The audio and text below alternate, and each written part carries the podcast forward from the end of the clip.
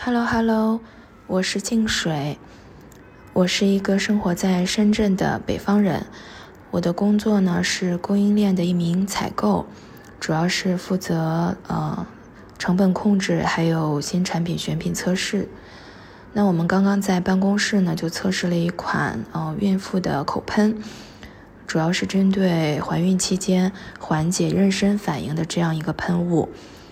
刚好我这两天，嗯，早上是坐地铁上班的，然后会有晕车的感觉，因为主要是距离远，从我家到公司有三十公里，开车的话要一个多小时，但是高速经常会堵车，所以有的时候呢，我就坐地铁上班。但是不吃早饭的话，一个多小时的地铁下来也会晕车，所以我就在想，嗯，明天下了地铁之后，如果再有晕车想吐的感觉的话，我就喷一下这个喷雾。看一下能不能缓解。那生活当中，我是一个比较喜欢运动的人，嗯，因为我个子还不算矮吧，在深圳这边应该算高的，嗯，有一米七，所以可能很多运动的话，嗯，用北方的话来说，就是能多能比划两下，虽然不专业吧，很业余，但是就是能比划两下，看上去有那个样子。嗯，那说到这个运动，就是比较有一个特别好玩的一个经历吧。在我上高中的时候呢，参加了嗯学校的冬季女足比赛。因为是在北方嘛，冬天那个操场上的雪基本上都被踩实了，所以就在这样的场地上去踢比赛的话，嗯，如果有人去呃铲球的话，就是这个那个。地面它的那个就很滑，阻力很小，所以就很容易滑倒。当时我们也不懂得有专业的球鞋，那个有专门那种球鞋，就是脚底下一排钉子的那种钉钉鞋。嗯，这样的话就是摩擦力比较大，嗯，防滑效果比较好。但是我们当时都是学生，也不太懂，然后也没钱买，所以就穿着很普通的球鞋去踢的。嗯，经常就滑倒。然后在参加比赛之前，很多很多女生，包括我在内吧，也不太会踢球，也不懂技术，所以在比赛之前，基本上是每天晚自习的时间之前，然后我们班上班上的男生呢都会去，就会教我们女生怎么踢球，大概有两三周的时间吧，也是在这段时间，然后就嗯，脚底下的功夫呢就有很大的长进。比如说那个会发点球了，会发任意球，然后也会过人。嗯，就基本上很多人，尤其是女生，她不太会踢球，刚开始很就是都会用那个脚尖去去踢球，但实际上并不是这样的。实际上踢球是用脚背去踢的，而且在踢的时候呢，还要用脚背跟那个球的曲面去摩擦，产生那个摩擦力。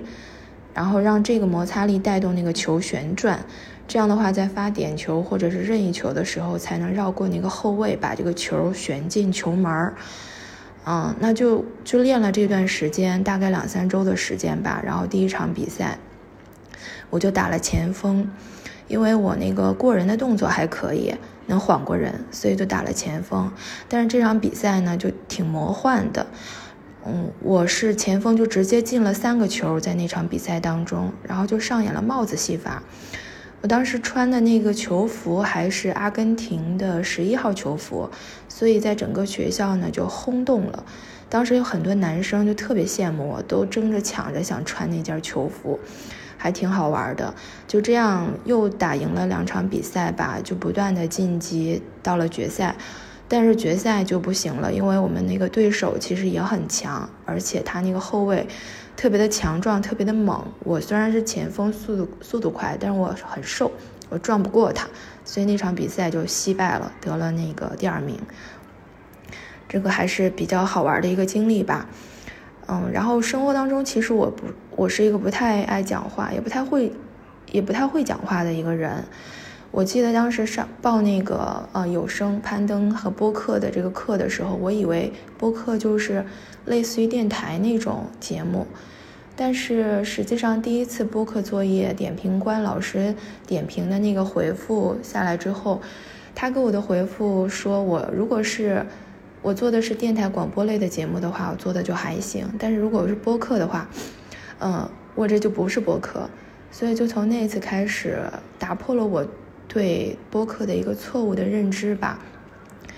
嗯，所以我就决定还是要把这个播客好好学一下，因为我特别羡慕就是那种生活当中特别特别爱聊天、特别能聊天的那种人，滔滔不绝的。不停的讲，不停的讲那种人，我我觉得特别有才华，而且也有很多的那个功底，所以我就很羡慕这样的人，嗯，然后我就觉得这个播客，嗯，我还是要好好的学，呃，至少看能不能，至少通过学习播客，看能不能打破我这个不爱、不太会讲话、不太会聊天的这个习惯吧，呃，这就是我。然后一个喜欢运动但是不太会聊天的金水，希望你能记住我，嗯，谢谢收听。